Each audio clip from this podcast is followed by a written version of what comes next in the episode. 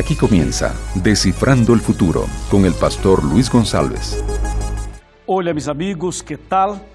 Es un placer estar aquí con el programa Descifrando el Futuro para um tema especial da palavra de Deus. Estamos em uma temporada que é sobre decisões e hoje queremos considerar um tema impactante porque é um tema que tem uma história, ou melhor, duas histórias interessantíssimas que seguramente fortalecerão tu fé e tu caminata com Cristo Jesus. Bueno, uma pergunta. Se você passara por uma ameaça de morte por causa de tu fé, que harias? Que decisão tomarias? Outra pergunta. E se a fidelidade tuya fosse um instrumento de Deus para salvar outras pessoas? E se você tivesse conhecimento de esta situação, de esta que harias tu? Amigo, muitas vezes passamos por uma situação de prova, por uma situação de desafios e às vezes nós não alcançamos a ver o futuro, não sabemos o futuro, só que o Senhor tem um plano. A fidelidade de uma pessoa pode cambiar a vida de outras pessoas. Por isso, estamos aqui. Estamos aqui para considerar uma história agregando a outra história que juntas darão a nós uma visão clara de como devemos viver e como devemos andar mientras somos servos de Deus, cristianos, servos de Cristo. Bueno, esse é o momento para poner toda a atenção, para poner todo o coração, para tomar a Bíblia, para abrir a mente e o coração, para escuchar um tema poderoso, que é decisão em tempos difíceis. Esse é o tema. Acércate e prepara tu coração.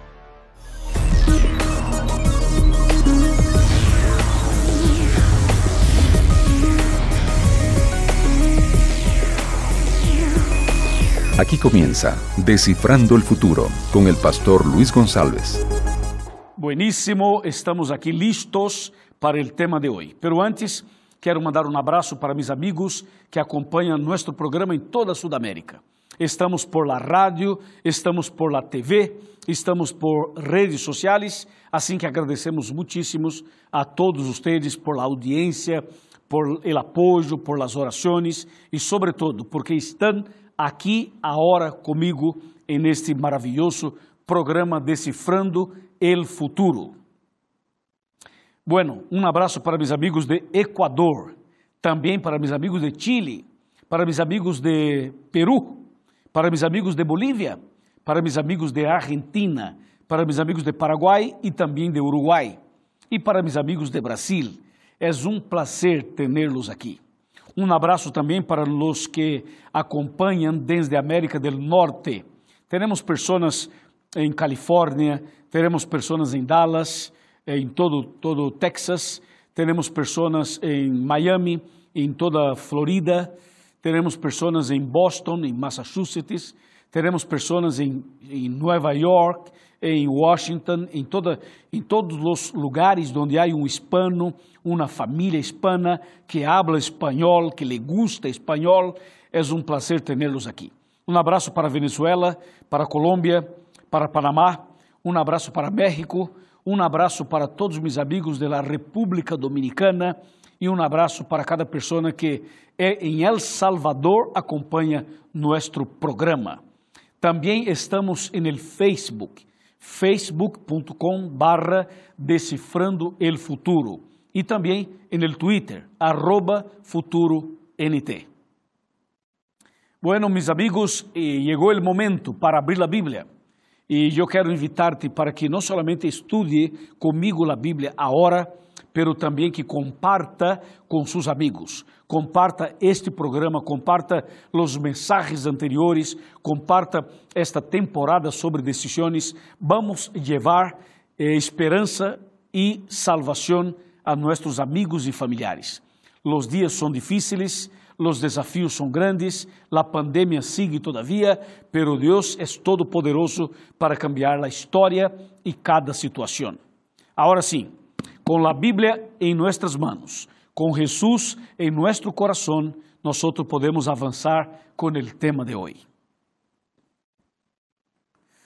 Decisión en tiempos difíciles es el tema que vamos a considerar a partir de este momento.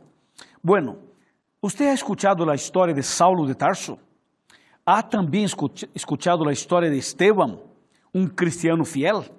Bueno, nosotros vamos a analizar un poquito de la historia de los dos. Primeramente, queremos abrir la Biblia en Hechos de los Apóstoles, en el capítulo 7, versículo 54, que dice, al oír esto, se les partía el corazón y crujían los dientes contra él. 55. Pero Esteban, lleno del Espíritu Santo, puestos los ojos en el cielo, vio la gloria de Dios y a Jesús de pie a la diestra de Dios. Versículo 56, que dice, y dijo, veo los cielos abiertos y al Hijo del Hombre de pie a la diestra de Dios. 57 ahora. Entonces, dando grandes gritos, ellos se taparon los, sus oídos y arremetieron a una contra él. 58. Y echándolo fuera de la ciudad, lo apedrearon. Y los testigos pusieron sus vestidos a los pies, atención, a los pies de un joven llamado Saulo. Cuando lo apedreaban, Esteban oró diciendo, Señor Jesús, recibe mi espíritu. Y puesto de rodillas, clamó a gran voz, diciendo, Señor, no les atribuyas este pecado. Y habiendo dicho esto, durmió o murió. Es una historia emocionante. Es una historia de dolor, de sufrimientos, de lágrimas, pero también de fidelidad, de obediencia a nuestro Padre Celestial. Cuando Cristo vino a esa tierra, Cristo estableció el cristianismo. Y el cristianismo crecía, se multiplicaba. Cuando un hombre que se llamaba Saulo de Tarso, él tomó conocimiento del cristianismo. Y Saulo de Tarso era una persona de una cultura muy elevada. Y Saulo tenía una graduación muy eh, superior. O sea, Saulo era una persona que tenía graduación en la parte de, de leyes. O sea, Saulo tenía conocimientos profundos como abogado. Y este hombre fue alumno de Gamaliel y era conocido como el doctor Saulo de Tarso. Este hombre hablaba cinco idiomas, era un políglota. Y además de todo esto, este hombre era de principios judíos pero su temperamento era colérico. Y este hombre era un hombre pragmático, inteligente, frío y también una persona que cuando tomaba una decisión no cambiaba tan fácil. Era una persona dura, era una persona que tenía convicciones profundas, era una persona que tenía conocimientos y tenía principios judíos en su corazón. Y un día Saulo tomó conocimiento del cristianismo y él entonces empezó a estudiar, a evaluar el cristianismo. Y entonces quedó asustado porque se dio cuenta de que el cristianismo era una religión poderosa, tenía principios poderosos. Y entonces él pensó, el cristianismo, si seguir como está, en poco tiempo dominará todo y nosotros judíos estaremos perdidos. Assim que Saulo tomou uma decisão extremamente eh, estranha, porque Saulo decidiu que ele perseguiria os cristianos e organizaria grupos para acabar com, com o cristianismo e para impedir o crescimento do cristianismo. E tentou fazer grupos para, para eh, entrar em, em ação, pero não logrou. Então, por si mesmo, tomou a decisão de, com suas próprias manos, hacer la obra de, in, de impedimento del crecimiento del cristianismo. Y entonces empezó a perseguir los cristianos. Y una de esas personas perseguidas por Saulo foi Esteban. Esteban era convertido al cristianismo. Esteban tinha Jesus em seu coração. Esteban era um apaixonado por Cristo Jesus. E Saulo organizou uma perseguição a Esteban. Organizou um grupo para matar a Esteban, como nós acabamos de ler. Então, eh, organizaram um círculo de pessoas. E allí estava Saulo, preparando, coordenando a morte de Esteban, porque Esteban era um cristiano. E então pensavam, não? As pessoas pensavam: se lo matamos, então enviamos um mensagem a todos e vamos inibir a los outros cristianos. Então Esteban estava aí este, de rodillas e a seu redor um grupo de pessoas com pedras em las manos para matá-lo. E Saulo coordenava e apoiava esta, este massacre, este apedreamento. E de repente, Esteban começou a falar, a predicar, a testificar, a orar, e isso assustou a todos. E que fizeram? A Bíblia habla que eles taparam seus ouvidos para não escuchar o mensaje, para não escuchar a oração e para não passar por um momento de conversão, porque as palavras de Esteban eram tão profundas e tão poderosas que havia uma possibilidade real de que todos que estavam allí se converteram. Assim que taparam seus ouvidos para não escuchar suas palavras, tampouco sua oração. E de repente, como diz a Bíblia, Esteban orando, começaram então a arremeter pedra, a tirar pedra sobre ele. E então Esteban, servo de Cristo, cristianismo fiel, cristiano fiel, Esteban orou de la seguinte maneira. Hechos capítulo 7, versículo 60, que diz: E puesto de rodillas, clamou a gran voz, Senhor, não les atribuyas este pecado. E havendo dicho esto, dormiu. Atenção, este homem, Esteban, era um santo, porque estava passando por uma pressão, por uma perseguição, por um apedreamento, e todavia orava. E não só orava, perdonava a seus assassinos. Mira, ele orou, Senhor, estas pessoas me estão matando. Em poucos minutos estarei morto. Me vão apedrear. Pero Senhor, antes que muera, eu quero dizer-lhe algo. Eu los perdono. Eu perdono mis assassinos. E te pido, Senhor, que los perdone igual. Porque quero vê-los en el cielo. Uau! Isso é demasiado, não? Como pode uma pessoa perdonar seus assassinos. Uma pessoa perdonar outra que está echando pedras sobre ele. E Esteban orou e los perdonou. E não só los perdonou, ele suplicou ao Senhor que los perdonara igual. Isto é increíble. Solo Cristo en el corazón de una persona puede producir esse tipo de sensação sentimento e decisão. Então, enseguida murió, ou seja, lo apedrearam, lo mataram. Aí murió Esteban. E o tempo passou. E Saulo seguiu perseguindo outros cristianos e tentando matar outras pessoas. Pero algo passou um dia. Mira, Hechos capítulo 9. A ver, versículo número 1, disse: Saulo, respirando aún amenazas e muerte contra os discípulos del Senhor, se apresentou al sumo sacerdote e lhe pediu cartas para as sinagogas de Damasco, para que se achasse alguns homens ou mulheres de este caminho, los trajese presos a Jerusalém.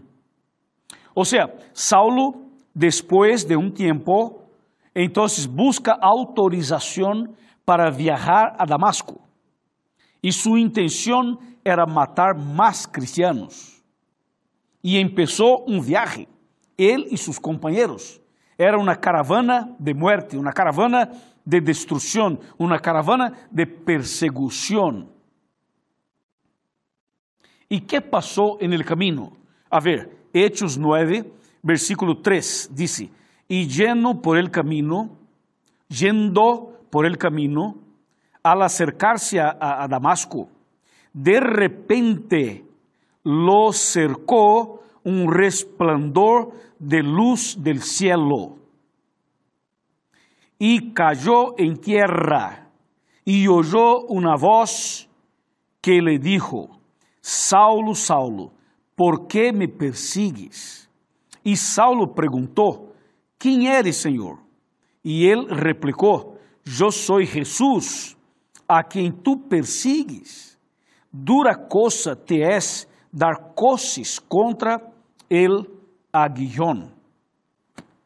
Wow. ¿Viste? Saulo estava de caminho, estava viajando para Damasco.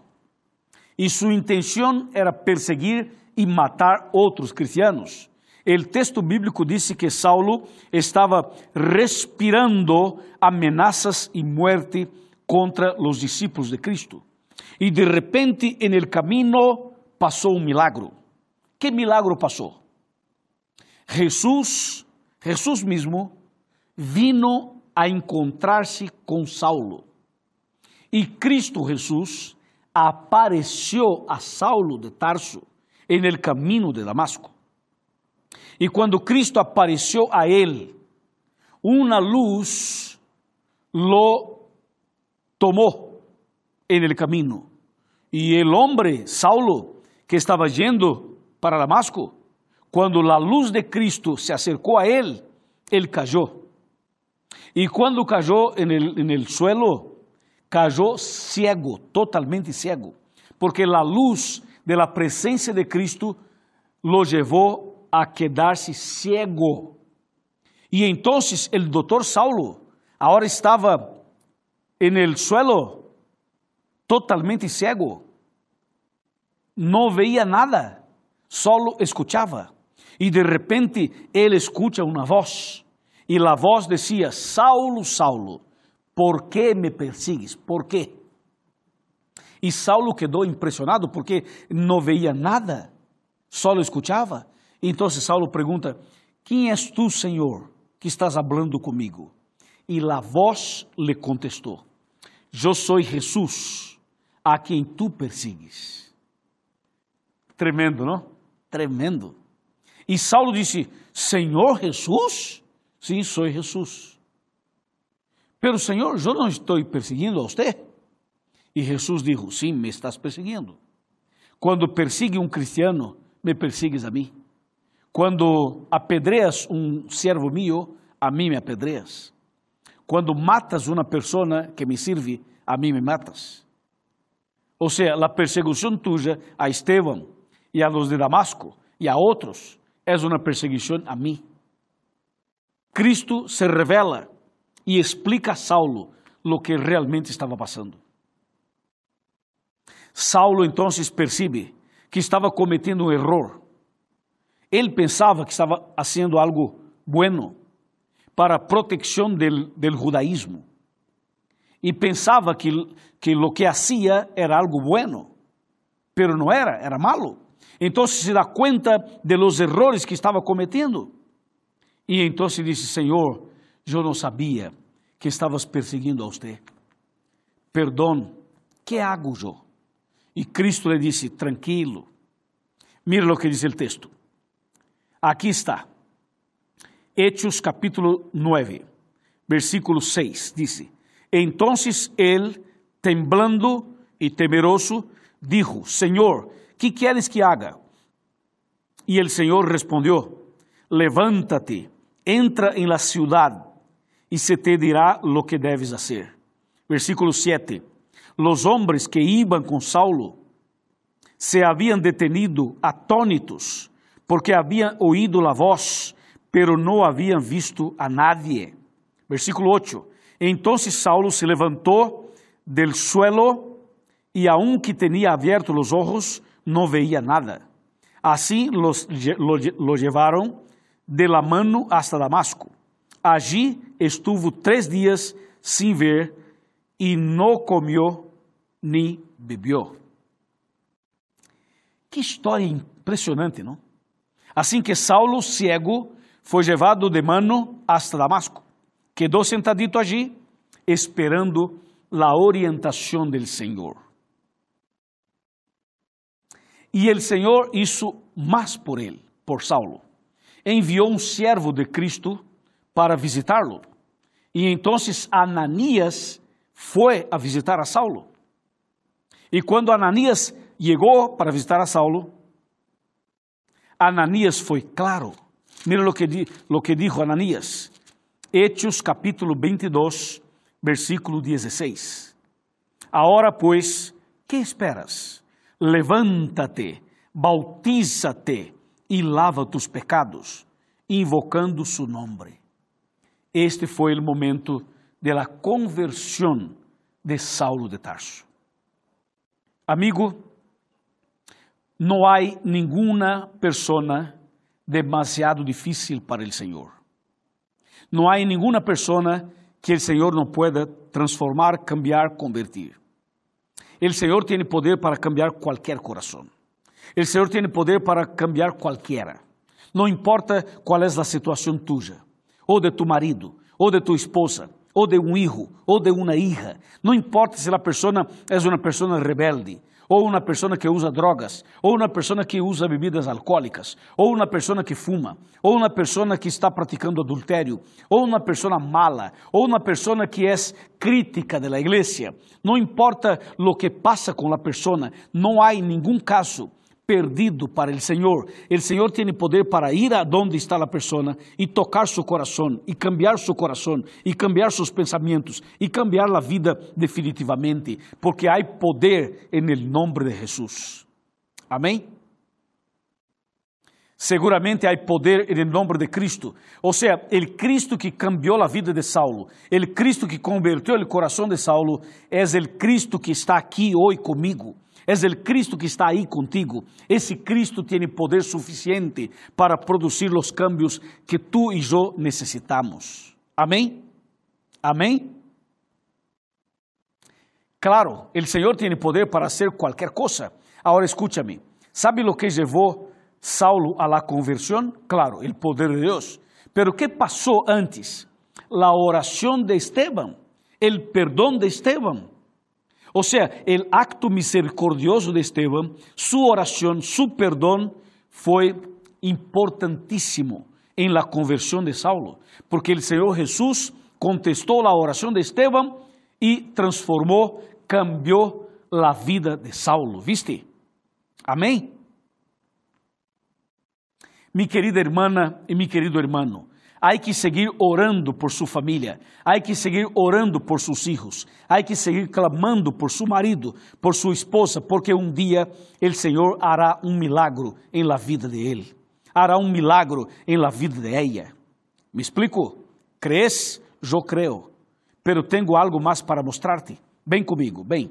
Vamos tomar assento aqui em meu sofá, que eu te vou mostrar outro texto interessante, não? Um texto poderoso da Santa Bíblia. Estou invitando-te para ler comigo Romanos.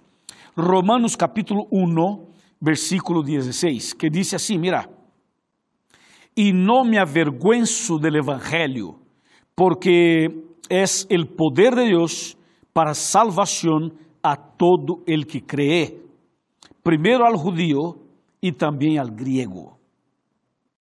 Que impressionante.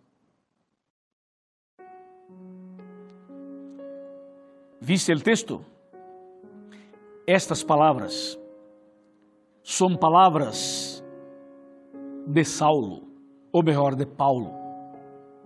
Porque Saulo se converteu. El Senhor cambiou su coração, su mente, sus pensamientos, sus sentimientos. Y Cristo también cambió, ¿sabe qué cosa? El nombre, el nombre de Saulo. Él pasó a ser el apóstol Pablo. Um homem de Deus, escreveu 14 livros da Bíblia. Foi o maior predicador do Novo Testamento, o maior evangelista e teólogo do Novo Testamento. Um homem que perseguia os cristianos. Então, a declaração aqui em Romanos disse: Eu não me avergüenzo del Evangelho Agora ele não tinha mais vergonha de Cristo nem de seu Evangelho. Meu amigo e minha amiga, este mesmo Jesus que cambiou o coração de Saulo é o mesmo Jesus que está agora a seu lado e a mi lado.